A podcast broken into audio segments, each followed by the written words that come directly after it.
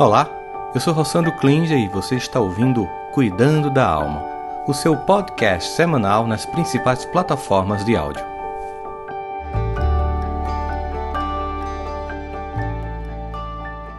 Que alegria, gente. Sejam muito bem-vindos muito bem-vindas nesse nosso Cuidando da Alma de Páscoa de hoje. Um tema muito especial para todos vocês. Antes, eu queria aproveitar essa audiência maravilhosa e linda para pedir para vocês votarem. Eu estou concorrendo no IBEST ao prêmio de na categoria Desenvolvimento Pessoal. Aí a gente tem aí várias pessoas que estão subindo e cada voto que vocês dão está fazendo que isso aconteça. Eu agradeço demais.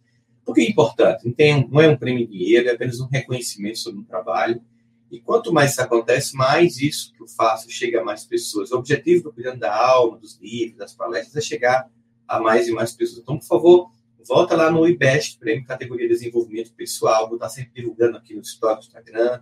Tem um link aqui na descrição, acho que do vídeo do YouTube, depois para vocês voltarem. Vai ser sempre uma alegria contar com esse voto de vocês para a gente construir essa comunidade incrível de possibilidades, chegar a mais e mais corações concorri o ano passado, mas o ano passado eu fiquei com vergonha de pedir voto. Fiquei com vergonha de pedir voto. Mas aí eu estou dizendo, poxa, o que é que custa? Não vou ganhar eleição, não vou ganhar dinheiro, não se trata disso, é só para a gente chegar a mais corações. Então, agora estou pedindo seu voto para a gente chegar lá nessa categoria. E vamos ao nosso episódio 102, o que é escolher renascer. Estamos no domingo de Páscoa, eu acho que com a gente está na série de escolhas, a gente escolheu esse tema que tem muito a ver com uma coisa que é importante na nossa vida. Seja bem-vindo, seja bem-vinda. Sou Rossandro, psicólogo, escritor, e mais uma vez estamos aqui juntos para, para construir essa comunidade que cuida de si, que cuida da alma. Vamos começar com a nossa frase do dia. E eu selecionei Sigmund Freud, fundador da psicanálise, que diz o seguinte: Nós poderíamos ser muito melhores se nós não quiséssemos ser tão bons. Poderíamos ser muito melhores se não quiséssemos ser tão bons.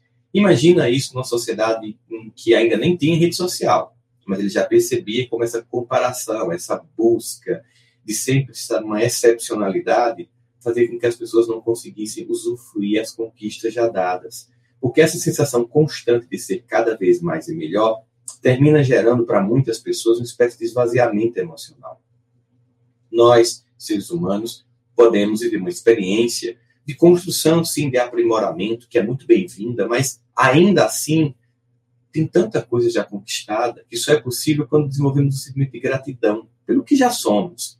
E não uma ansiedade perpétua, uma necessidade de transformação constante, infinda, absoluta, em todas as áreas em que a satisfação nunca alcança os nossos corações. Por isso, nós poderíamos sim ser muito melhores se não quiséssemos ser tão bons e já já fôssemos satisfeitos gratos, se já tivéssemos ou já estivéssemos validando aquilo que cada um de nós já conquistou e sabe o esforço que faz para conquistar.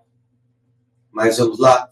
Mais uma coisa que eu queria pedir para vocês. Eu participei quinta-feira à noite aí em São Paulo, passei a semana passada em São Paulo, nós estávamos gravando a nova série de aulas da Escola de Educação Parental da Educa, que a gente oferece uma formação para os pais das escolas que têm Educa, todo ano 10 episódios, já temos 30 episódios, uma jornada de parentalidade. E durante as gravações do Cuidando da Alma, aliás, do, da Escola de Educação Parental da Educa, eu fui convidado para participar do Podpar.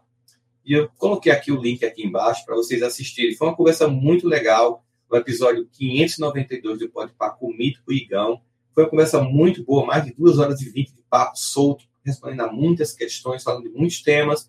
E eu convido vocês também a assistirem lá o Podpar, que foi muito legal. A nossa, nossa história, a nossa conversa lá, o bate-papo foi muito incrível.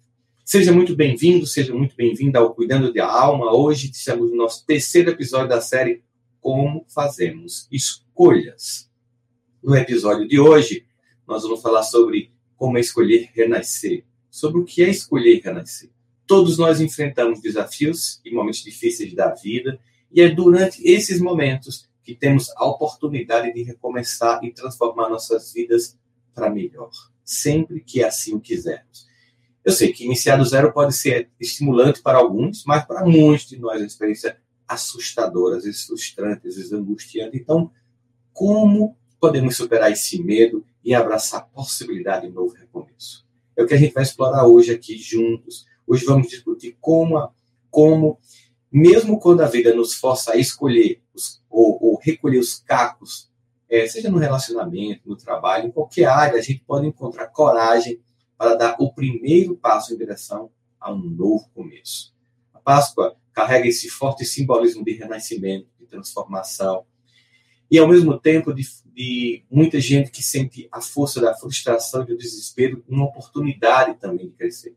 Então, prepare-se para mais uma jornada rumo ao autoconhecimento, que é o que a gente busca aqui no nosso Cuidando da Alma, nos tornarmos cada vez mais pessoas incomparáveis na construção de uma identidade, inclusive que, nos momentos de dor, em que a gente é solicitado, instigado, intimado a se refazer, se tornar cada vez mais uma pessoa única e incomparável. Eu sei que se você está aqui é porque você é uma pessoa que busca se aprimorar e crescer e aprender a fazer escolhas inteligentes. Saiba então que esse podcast está nas minhas redes sociais também, ou seguir lá no Spotify.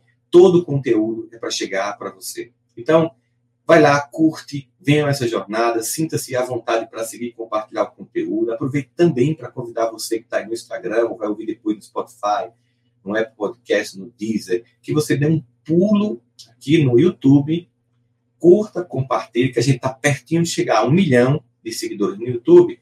É importante para que essa mensagem chegue a mais e mais pessoas. Então, também estou pedindo para vocês darem um pulinho no YouTube para curtir e compartilhar o canal para a gente chegar a um milhão de pessoas.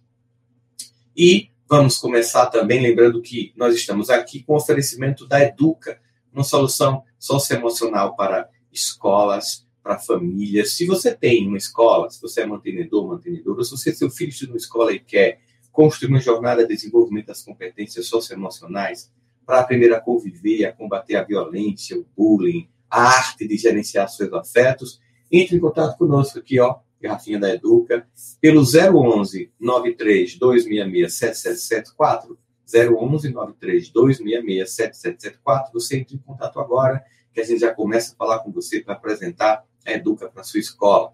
Aqui nossa garrafinha linda da Educa. E claro, se você quiser continuar numa jornada de desenvolvimento emocional, de aprender a se amar, ter autonomia, reconhecer as próprias vulnerabilidades, aprender a não projetar sua sombra nos outros e não perder tempo dando conta da vida dos outros, que tal fazer um curso aprendendo a amar para se sabotar, ou então aprendendo a perdoar e perdoar. São mais de 10 mil alunos, já passamos de 10 mil alunos que juntos estamos numa jornada de um ano de desenvolvimento das competências da alma humana. Não é fácil recomeçar, não dá para recomeçar e achar que isso é uma coisa romântica. Ai, vamos recomeçar, que coisa linda. Por que não é fácil recomeçar? Quais são as dificuldades que nós temos? Bem, a verdade é que a possibilidade de um recomeço pode inspirar algumas pessoas, mas é muito aterrorizante e muito preocupante para a maioria dos seres humanos. Na verdade, nosso medo não está em começar novamente. O nosso medo está em enfrentar os mesmos problemas e cometer os mesmos erros, ficar desapontados e confirmar nossos piores medos, a sensação de que a gente é incapaz, que a gente é incompetente. Está vendo? Mais uma vez, eu sabia que ia dar errado e comecei de novo. Então, esse medo de repetição dos erros é uma das coisas que mais aterroriza as pessoas no processo de recomeçar. Quando nós nos lançamos em uma nova jornada, nosso maior desejo é que tudo ocorra conforme planejado. Então a gente tem aquela sensação de que, poxa, eu pensei que talvez agora nesse novo relacionamento, ou talvez agora nesse novo emprego, ou talvez agora nessa nova profissão, nessa nova iniciativa, tudo vai ser diferente.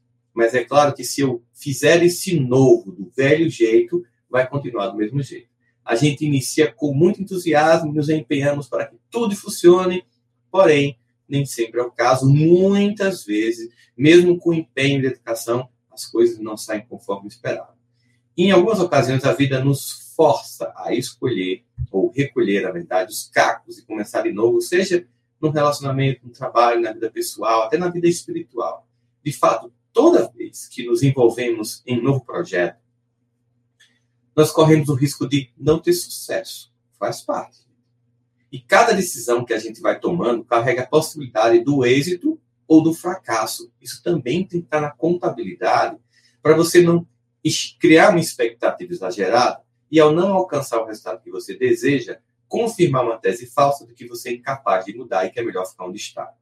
Simplesmente, em qualquer nova escolha, estamos na tentativa e erro e processos podem dar certo ou não, e são apenas processos, e não estupidez, e não ignorância, e não erro, são processos. Para aprender a andar, a gente cai, para aprender a falar, a gente gagueja, para aprender um novo idioma, a gente fala errado.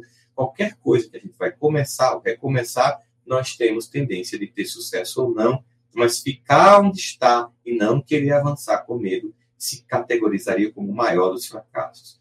Quando nos decidimos ou nos a gente se entusiasma com um novo projeto que não dá certo, a ideia é começar tudo de novo, pode ser às vezes muito aterrorizante. Nesses momentos, é muito comum a gente ficar meio que paralisado pelo medo. Se não conseguirmos superar esse medo, a gente vai ficar preso ao passado, girando em um ciclo de frustração, de desespero. E lembre-se, nunca é começar do zero, porque até o que aconteceu, por mais doloroso que seja, tem ali um approach, um know-how que foi desenvolvido, uma habilidade que aquelas outras escolhas nos deram. Então, nunca é zerar tudo. É começar de novo, mas com experiências. Mas mesmo assim, é natural que você vivencie uma variedade de emoções. Porque toda vez depois de um fracasso, é como a gente se sentir desanimado, frustrado, não apenas pela decepção em si, mas também pelo esgotamento que provoca de novo aquela tentativa da gente fazer acontecer. É um esgotamento emocional que a gente vivencia durante qualquer jornada. Quando a gente chega, depois de um dia de tentar tudo e não consegue, faz. E não resta outra alternativa senão descansar, acordar outro dia e começar novamente. Quando um projeto chega ao fim, a gente tende a gastar muito nossos recursos psicológicos tentando salvá-lo de qualquer custo. Sabe aquele casamento que já não dá mais, você fica insistindo. Aquele emprego que você sabe que já deu tudo, que está tóxico demais, você fica insistindo. Aquele relacionamento com uma amiga, com um amigo que não tem mais nenhum futuro, mas você fica ali apegado. Isso consome energia. Nesse processo a gente perde muita energia, porque frequentemente a gente é como se fosse vampirizado num relacionamento desse tipo. Carl Gustav Jung, psiquiatra, psicoterapeuta suíço que fundou a psicologia analítica, ele afirmou que não existe como criar consciência sem dor. E essa citação ela nos lembra que o fracasso e o sofrimento podem ser fundamentais para o nosso desenvolvimento e autoconhecimento, já que a tomada de consciência é dolorosa, significando dizer que não tomar consciência, ficar subjugado a movimentos inconscientes, como dizia Freud, até que a gente mantiver, enquanto a gente mantiver o consciente, o inconsciente de forma inconsciente, nunca torná-lo consciente, eu acho que o próprio Jung também dizia isso, se eu não me engano, a gente vai chamar tudo que acontece como destino, quando na verdade é falta de domínio da própria vida. Igualmente comum é sentir medo quando a gente está tentando começar de novo, porque o medo é uma emoção tão intensa e profunda que muitas vezes ela ofusca as outras emoções que tem no processo de começar novamente. Ocasionalmente, o medo de recomeçar se torna um termo genérico que abrange um monte de outras emoções e acaba paralisando a gente. Medo, medo de dar errado de novo, autocrítica, sentimento de impotência. Então, a gente coloca tudo na categoria medo de recomeçar e tem muitos outros sentimentos que nós precisamos destrinchar, tomar consciência, saber como eles acontecem, para que a gente possa, assim, compreendendo-os melhor e nomeando-os adequadamente, a gente possa combater cada um deles, compreender cada um deles, acolher cada um deles, mas não se fixar em nenhum deles. Mas se não identificarmos e enfrentarmos esse medo, a gente não vai ser capaz de combater de forma eficiente, mas de jeito nenhum. Se a gente não souber com quem estamos lutando, nós vamos estar apenas sentindo socos de dor no ar, no estômago, sem exatamente saber o que está acontecendo. A psicóloga norte-americana Susan Jeffers, em seu livro Feel the Fear and do it anyway, que seria numa tradução livre mais ou menos, sinta o medo, mas faça assim mesmo. Eu até costumo dizer essa frase, vai com medo e tudo. Ela diz que o medo é baseado na incerteza, de modo que, eliminando a incerteza, tomamos medidas. Ou seja, se o medo é uma, uma, uma incerteza que muitas vezes é uma impossibilidade, eu acho que não vai funcionar, mas você não tentou. É sempre uma sensação, sabe? Quando a gente elimina essas incertezas, a gente começa a agir. Essa ideia, ela nos incentiva a agir mesmo quando temos medo para superar nossas inseguranças, recomeçar e renascer. Nunca é eu vou ficar curado para agir. é eu vou agir para me curar. Nunca é eu vou exercitar para caminhar, é eu vou caminhar, isso em si é um exercício. Nunca é alguma coisa que eu faça muito antes para começar a jornada. É sempre a própria jornada que me treina, que me capacita, me, capacita, me possibilita um processo de renascimento. É possível que o seu receio não seja realmente de começar do zero, mas sim de passar pelas mesmas histórias de insucesso que deixou marcas profundas. Muitas pessoas que vão fazer processos terapêuticos dizem assim, ah, é começar a contar tudo de novo num outro terapeuta. Muitos alunos que vêm para o curso aprendendo a amar e para sabotar o, o perdão e o auto-perdão, muitos são psicólogos, psicólogas ou pacientes que estão fazendo terapia e dizem, às vezes eu fico pensando se tem sentido começar um processo de novo, nunca é do mesmo jeito, porque a gente está sempre reconstruindo a narrativa entendendo pontos que não estavam elucidados até então. Então você pode ter medo de sofrer novamente, de se esforçar sem alcançar um resultado desejado, ou de desperdiçar anos de vida começando de novo. É que Freud, o pai da psicanálise, observa que repetir é sofrer de novo. E essa situação nos mostra a importância de trabalhar nossos traumas, medos do passado para não repetir padrões negativos e assim a gente poder avançar, permitir recomeçar com mais clareza, confiança, com mais esperança. Esse é o objetivo. Nunca se trata de apenas uma tortura do recontar, mas se trata da força de recomeçar. A gente vê isso numa música que é do meu querido amigo Flávio Venturini, que ele fez com Renato Russo. A música que é Mais Uma Vez, em que diz assim: Mas é claro que o sol vai voltar amanhã, mais uma vez eu sei. Escuridão já vi pior de endoidecer gente sã, mas espera que o sol já vem. Quando a gente entende que há um ciclo da vida, de nascimento e morte, em todas as coisas que a gente faz, relações que chegam ao fim, trabalhos que às vezes não têm mais sentido, escolhas que precisam ser tomadas, a gente espera o sol vir, mesmo numa noite muito escura, de endoidecer gente sã, como diz na música de Renato Russo e Flávio Venturini. Nesse processo, como estamos em pleno domingo de Páscoa, eu quero voltar este episódio para todo esse simbolismo dos renascimentos que a Páscoa nos, nos traz, pela força imagética, poderosa, transformadora e salvífica da figura de Jesus. Mas aqui, falando um pouco sobre a grande verdade que a ressurreição, ela celebra todos os anos durante a Páscoa, ela está disponível para a gente em qualquer época da vida, a todo momento, a cada novo ciclo. A ressurreição simboliza as, os muitos convites ou intimações que a vida faz para a gente recomeçar.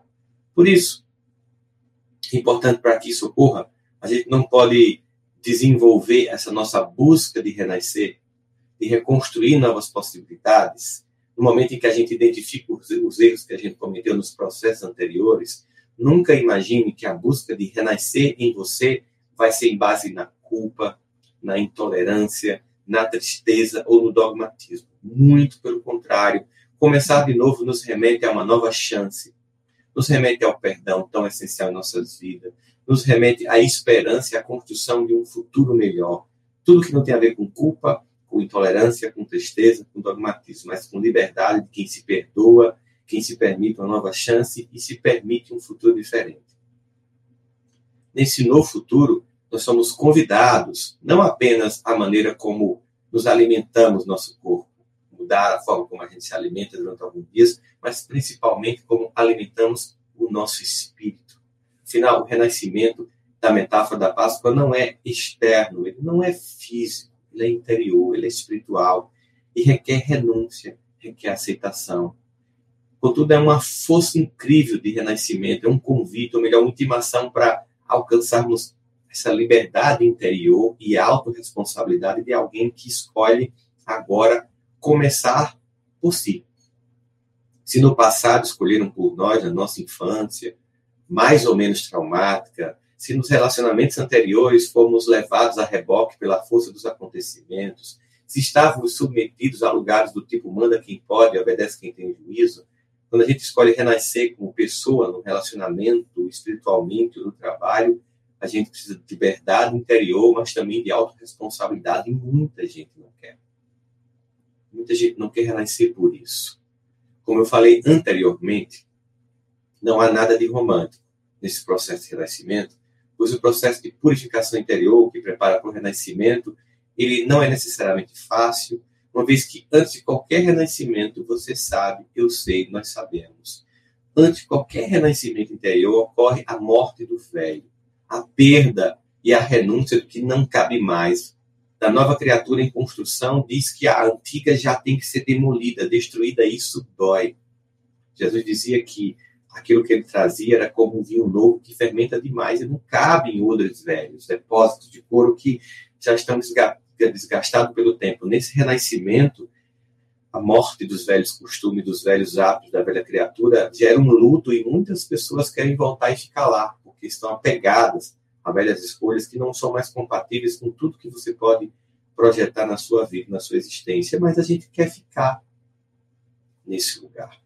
Mas ao mesmo tempo a gente quer esse novo. A gente quer essa paz que ainda não experimentou numa relação mais madura. A gente quer, por exemplo, filhos que possam de fato nos respeitar sem se fazer respeitar por eles, aprendendo a não e a dar limites. Nós queremos um emprego em que as pessoas nos respeitem, embora fiquemos submetidos a lugares em que o respeito domina. A gente quer o novo sem abrir mão do velho. E essa transição é um deserto necessário que temos que atravessar. Não é à toa que a Páscoa também é a comemoração do fim desse deserto. É o momento em que, de fato, depois de uma experiência de burilamento interno, nós construímos novas possibilidades. Na narrativa contida no Evangelho de João, no capítulo 2, lá no versículo 13 a 22, lá perto da Páscoa, Jesus foi ao templo e viu as pessoas vendendo bois, ovelhas, né, pombos, os cambistas fazendo comércio no templo, ele expulsou todos eles, o que nos faz pensar que a Páscoa não deve misturar atividades comerciais com a busca, de, com a busca da sacralidade, do que realmente ela representa como transmutação da alma humana, transformação do ser humano. Mas não se trata apenas do consumismo de ovos de Páscoa, é muito mais do que isso. Também nos fala de obter lucros, de querer tirar vantagem pessoal às custas dos outros. A gente precisa expulsar de nosso templo interior os mercadores da ganância que tem dentro de nós, da inveja, da vaidade, do egoísmo. Dentro do nosso templo tem muitos comércios emocionais falidos que não cabem mais em nossa alma. Então não se trata apenas de expulsar os vendilhões do templo externo, mas também de expulsar as nossas negociações internas para manter um ego infantil e doente, obscurecido, que a gente possa buscar relações mais autênticas, não apenas interesses pessoais e egoístas em relações que a gente só quer vantagem, e que tudo é network, tudo é uma coisa que eu vou ganhar alguma coisa em troca. Nunca é amizade, respeito, afeto.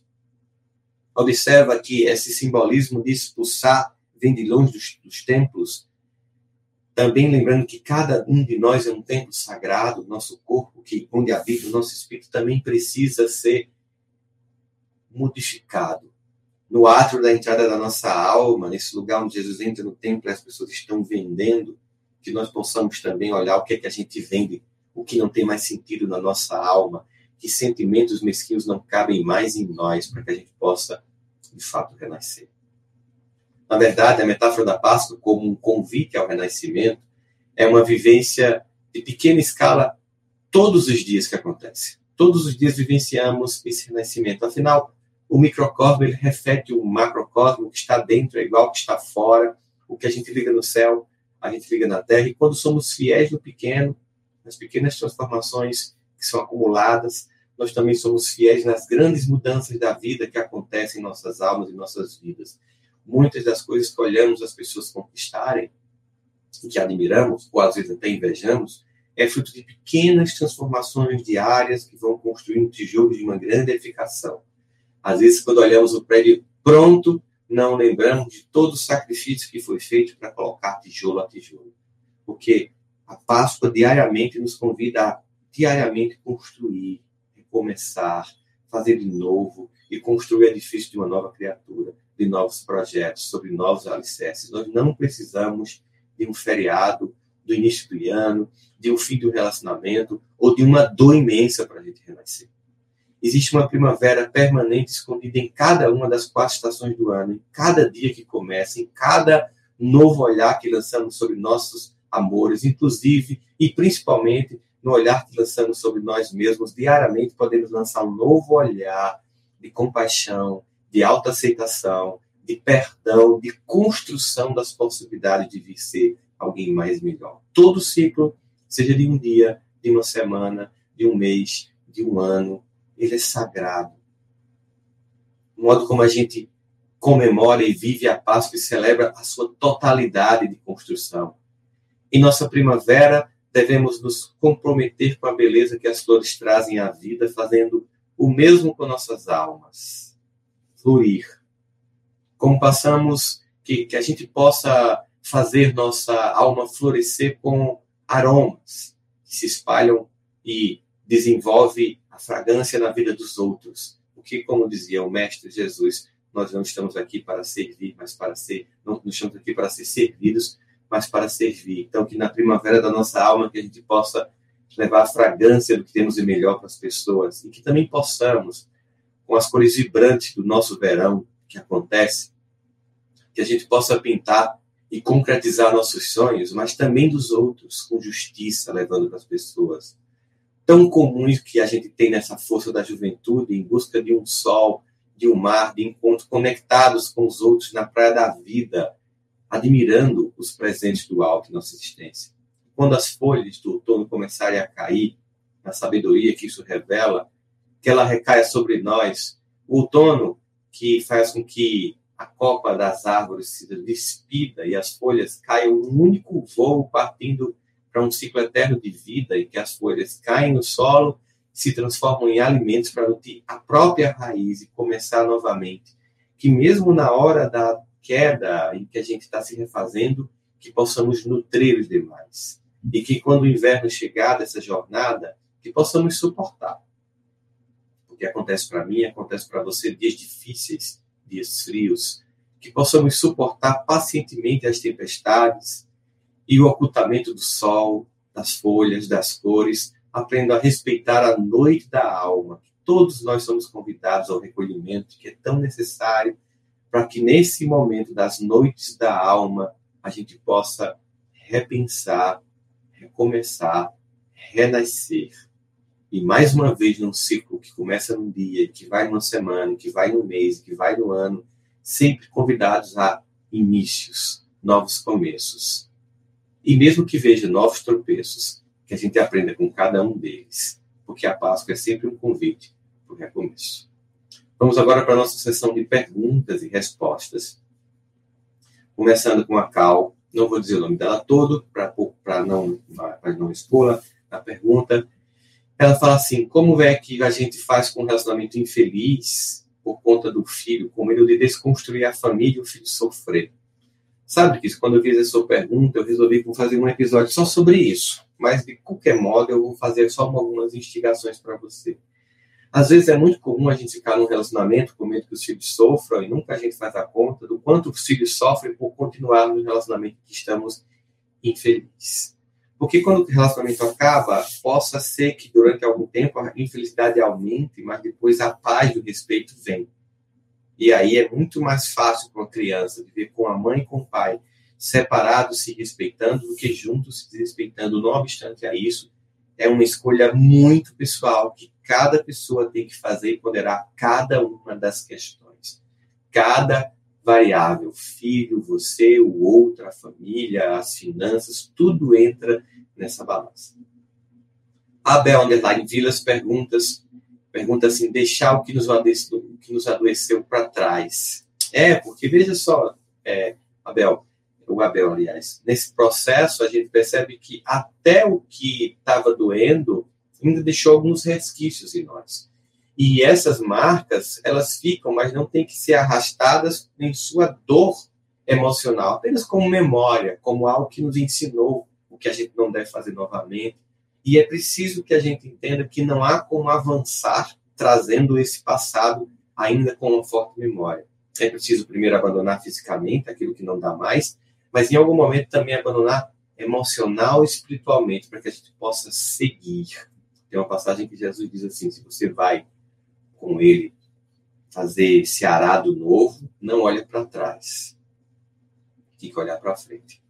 Mas o Endio, a, a Rinágio SS, e, o, e a Elga Araújo faz duas perguntas que meio que são parecidas. Aqui ela faz a primeira homenagem underline CS faz o seguinte: ao escolher recomeçar, no que deve estar ela alicerçada, alicerçada esse recomeço? Para que propósito seja alcançado? Ou seja, onde é que eu vou alicerçar esse novo começo para alcançar o meu objetivo quando vou recomeçar? E aí, a Alga faz a seguinte pergunta: Foi demitido depois de 15 anos na empresa, nem sei por onde começar ou recomeçar. Algo que, inclusive, com a inteligência artificial, estou até pensando em fazer um pouco um episódio sobre isso também, sobre tudo que representa ChatGPT 4 e inteligência artificial no mundo. O que é que acontece quando a gente tem que recomeçar? Depois de um fim de um trabalho que a gente é demitido depois de 15 anos com você, ou quais são as prioridades nesse processo de recomeço? Primeira coisa que a gente tem que fazer é fazer uma autoavaliação sobre nós, sabe? Como profissional, como pessoa, num casamento, num relacionamento. Primeiro se avalia, né? Depois dessa avaliação, aprenda com o que aconteceu. E assim que se, se avaliar, aprender com o que aconteceu, estabeleça novas metas, mas metas claras, metas factíveis. E assim que você tiver essas metas claras e factíveis, não fique só com essas metas na cabeça. Estabeleça um plano de ação. É importante até que você escreva esse plano, essas metas, esse plano de como alcançar isso e tenha paciência, porque você vai recomeçar. E existe-se paciência. Uma das coisas que ajuda muito para que isso aconteça de forma mais tranquila é que você comemore cada pequena conquista desse novo recomeço. Por exemplo, eu não estou mais olhando o celular para ver onde essa pessoa está, eu não estou mais ligando para os colegas de trabalho, me lamentando por tudo que aconteceu e por não estar mais nesse trabalho. Eu estou comemorando cada novo dia, cada pequena conquista que vai me dando a sensação de que eu estou construindo as pontes para o novo amanhã. O Bruno C. Underline CM faz o seguinte: é a dificuldade de perder, de se despedir de algo que não faz mais sentido e de abrir mão para o novo. Bom, sabe uma das coisas que eu indicaria para você, Bruno? Era assistir o episódio número 54 do Cuidando da Alma, que fala sobre ser, que seja infinito enquanto dure, como ressignificar o fim do relacionamento. Está aqui no link da descrição desse vídeo do YouTube. O episódio 54 do Cuidando da Alma vai te ajudar muito a entender os processos, Bruno, de se recomeçar, de ressignificar o fim de um trabalho, de um relacionamento, para que a gente possa escolher esse novo. E aqui nós temos a Genesi Underline Costa em escolher entre o casamento e a religião. É incrível como tem pessoas que fazem isso, que elas forçam as pessoas a aderir à religião delas para manter um relacionamento, um namoro. E isso mostra que essa pessoa não entendeu a própria religião que faz parte. Porque, embora as religiões elas tenham uma tendência de, obviamente, querer, no tom proselitista da maior parte delas, que as pessoas façam um processo de aceitação de suas convicções e que as pessoas todas venham para esse lugar onde elas estão. E muitas vezes isso é uma, uma, uma forma amorosa, as pessoas ficaram tão felizes, estão tão bem a partir daquele movimento de mudança de religião que elas acham que todo mundo tem que fazer a mesma escolha. Mas é só se aprofundando neste lugar de fé que você vai aprender que é preciso respeitar o lugar do outro. Você pode estimular, instigar, você pode apresentar mas nunca impõe. Quando você impõe para alguém uma mudança de religião, você não está imbuído de amor, e se você não está imbuído de amor, você não conheceu a mensagem de sua religião.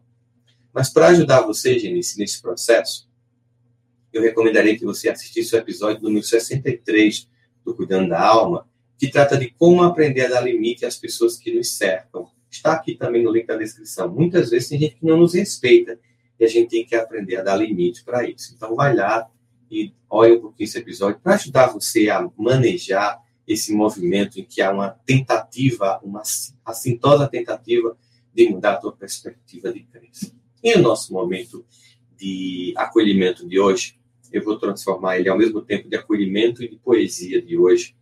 Eu vou, na verdade, recitar uma música que é um poema, porque toda música é um poema que ganhou melodia. E é um poema muito conhecido de Erasmo Carlos, de Roberto Carlos, e que qualquer um que escute ou que, ou que seja falado ou seja cantado, imagina todas as cenas que são descritas. E esse poema diz o seguinte: Um certo dia, um homem esteve aqui. Ele tinha um olhar mais belo que já existiu. Ele tinha no cantar uma oração e no falar ele tinha a mais linda canção que já se ouviu. A sua voz, a sua voz falava só de amor e todo gesto seu era de amor. E a paz, bem, a paz ele trazia no coração. Ele pelos campos caminhou, subiu as montanhas e falou do amor maior. Ele fez a luz brilhar na escuridão. E o sol nascer em cada coração que compreendeu que além da vida que se tem, existe uma outra vida. E assim o renascer, morrer nunca é o fim. Pois tudo que aquele deixou não passou e vai sempre existir e ainda hoje. Tem flores nos lugares em que ele pisou, que nos apontam o caminho certo para seguir. Eu sei que ele um dia vai voltar e nos mesmos campos procurar o que plantou e colher o que de bom nasceu, chorar pela semente que morreu sem florescer. Mas há uma boa nova, há uma boa notícia, um evangelho que diz: ainda é tempo de plantar fazer dentro de si a flor do bem, crescer essa flor, para lhe entregar quando ele aqui chegar.